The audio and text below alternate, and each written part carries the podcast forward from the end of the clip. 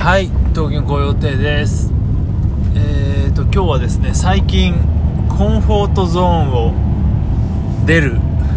ことをいくつかやっていて楽しいという話をしたいと思います。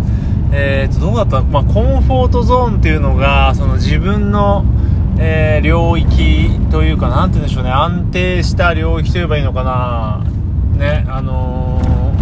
ー、要は自分、挑戦をしないというのは、まあ、また極端ですけど、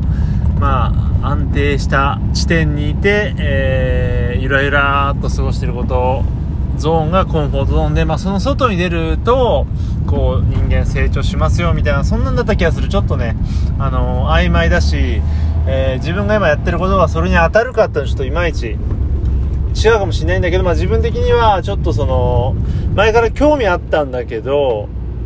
えー、距離を置いていた。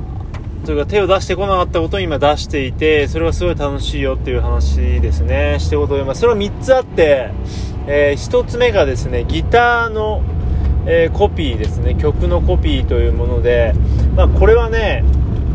あの、まあ、やってる人やってない人楽器をねまあいろんな人がいる中で基本的に、えー、中高生で始めるような場合っていうのはほとんどの場合がコピーをすると思うんですね、えー、まあ、ギター1人ででもそうだしコピーバンドみたいなものでもそうだし、まあ、ほとんどの人がもうギター少年だったような人はみんなコピーをしていてでなんだろうねあの有名な曲のディープパープルの、えー、ギターソロを弾くとかまあそんなねありがちなのありますけど自分ねコピーを全然してこなかったんですよ。でまあなんだかんだ言ってねコピーってすごい大事だよと、えー、まあ、それがね当たり前なんだけどコピーをすることがその自分の中でねリックというかその、ね、例えばギターを弾く時のその蓄積ですよね、まあ、それはもちろんね作曲だ作曲の場合はいっぱい曲を聴くとか、えー、本で例えばね小説書きたいんだったらいっぱい読む映画撮りたいんだったらいっぱい見るとか、まあ、それがすごい、あのー、大事というか何にしてもね基本的なんですけど割とこう自分の場合っていきなり作曲を始めてギター弾けない状態から作曲を始めてるのはちょっと逆の順番だったので、まあ、コピーをしてこなかったとであんまり今日乗らなかったんですが、まあ、ちょっとねこういざ始めてみると面白くて何て言うんでしょうね。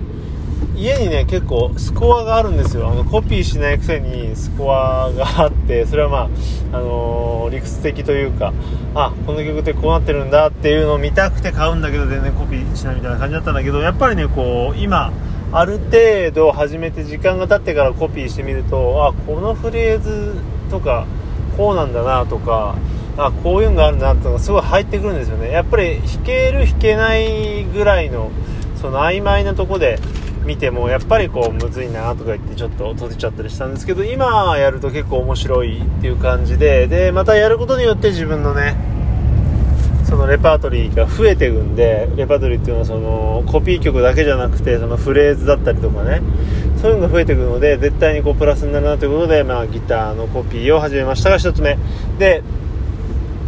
えーとどっちがいいかな。2つ目が、えー、エヴァンゲリオンを見てるんですね。あのーちょうどね、ヤンさんでエヴァンゲリオン解説してる時にレイジ先生が、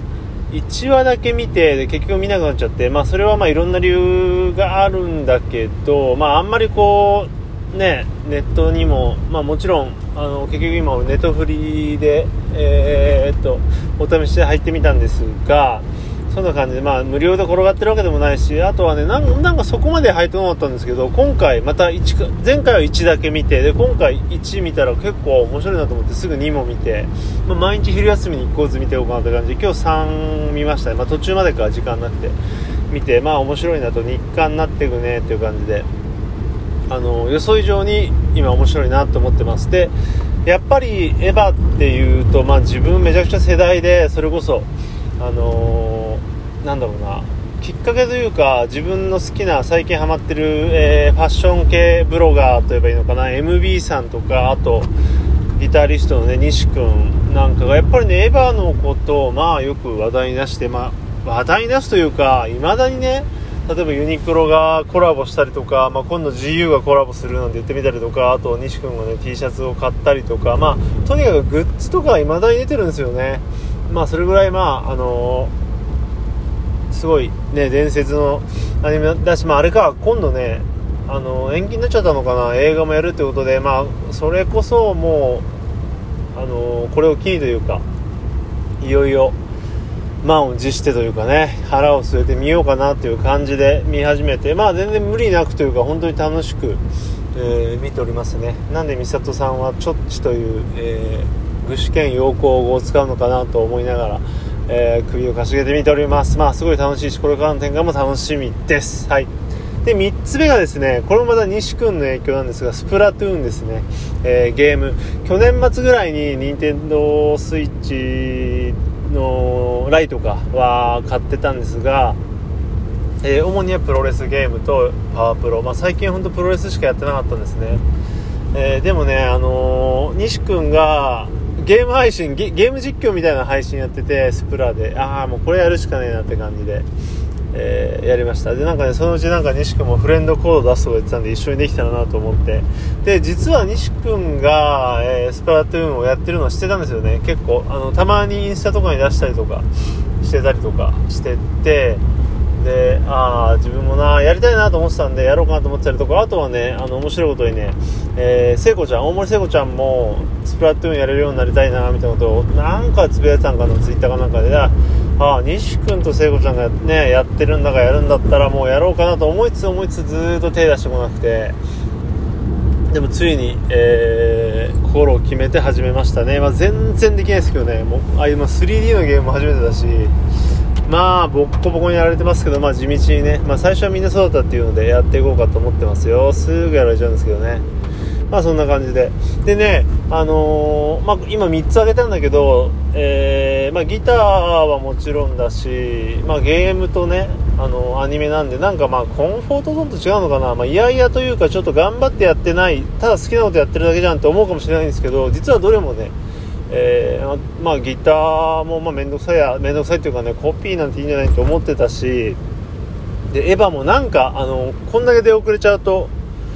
もういいよいいよもうずっと知らなくていいやって思ったりとかまあスプラもそうですよね。なんかやりたいんだけどなんか今からね一から初心者からやってボコボコにされるの。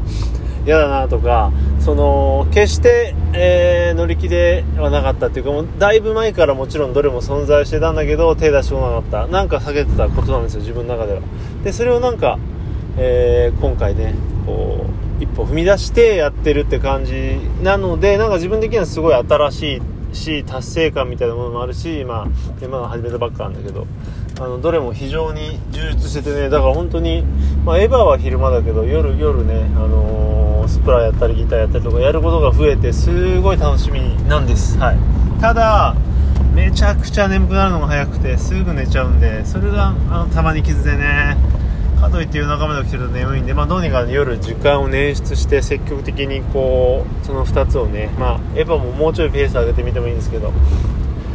やってるかなという感じです。はい。まあ、そんな感じで、えー、ぜひね、聞いてる皆さんも、まあ、コンフォートゾーンを飛び出す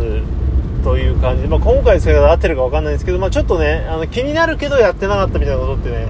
あの、チャレンジしてみると、えー、すごい楽しいな、楽しいよって感じです。まあ、そっかもう1個言うとね筋トレも最近軽くですけど始めてそれも習慣化してきたりとか、まあ、最近本当にね生活がすごい整ってきて、えー、いい感じなんですよね。まあそんな感じで、え、皆さんも何か1個ね気になることあれば思い切って始めてみると楽しいんじゃないのかなと思います。まあそんな感じでまた次回。バイバーイ。